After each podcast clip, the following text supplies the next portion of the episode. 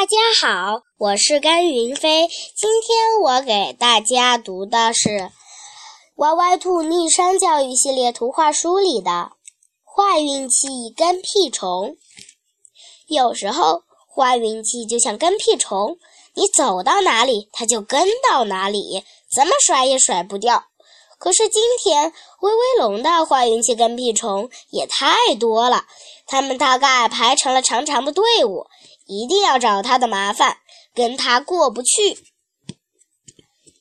早，威威龙就抱着心爱的足球出了门，穿过小巷，再拐了个弯儿，那儿有一片很大的草坪，踢球再合适不过了。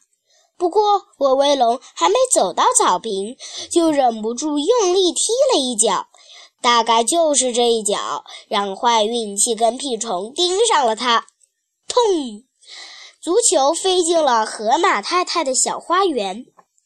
谁都知道，河马太太的大嘴巴数落起人来可真够瘦的。威威龙慌里慌张地钻进了小花园，捡起了足球。他对自己说：“跑！”是的，他不想找河马太太道歉。要是向他承认了错误，威威龙不知道自己会被他骂个没完没了。管他呢，反正河马太太也不知道是谁干的。威威龙绝对想不到，坏运气跟屁虫已经紧紧地跟上了他。他抱着足球，没命地跑，砰！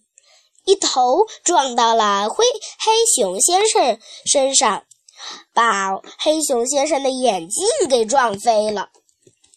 谁都知道，黑熊先生的脾气很不好，生起气来牙齿会咬得咯咯响。趁着黑熊先生满地摸眼镜的时候，威威龙对自己说：“逃！”是的，他不想跟黑熊先生道歉。如果黑熊先生抓住了他，威威龙不知道自己会被他拧耳朵。管他呢，反正黑熊先生也没看清楚是谁干的。威威龙绝对想不到，坏运气跟病虫怎么也放不过他。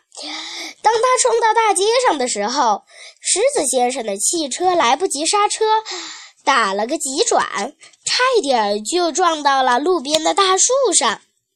谁都知道，狮子先生的火气像炮仗，蹭蹭蹭，一点就着了。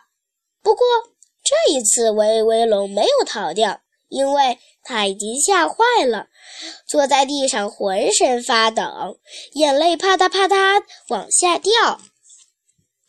天哪！狮子先生朝自己走了过来，威威龙害怕极了，又后悔极了。如果找河马太太道了歉，会怎么样呢？如果找黑熊先生道了歉，会怎么样呢？坏运气跟屁虫还会不断地咬着它不放。让威威龙感到意外的是，坏脾气的狮子先生并没有发火。他蹲下来，用温和的声音问：“孩子，没事吧？”“没事。”威威龙一边哭一边摇着头。“真是幸运。”狮子先生说，“以后不能在大街上横冲直撞，你瞧多危险呐！”不知道什么时候，四周已经围满了人。巧的是，其中还有河马太太，也有黑熊先生。河马太太掏出一块手绢，给威威龙擦眼泪。黑熊先生弯下腰捡起了滚到他脚下的足球。对不起，对不起，威威龙难过的要命，抽抽搭搭地说起了他犯的错误。我喜欢说真话的孩子。河马太太用他的大嘴巴狠狠地亲了一口他。我喜欢敢于承认错误的孩子。黑熊先生力气真大，把威威龙举得高高的，几乎能摸到天上的云彩了。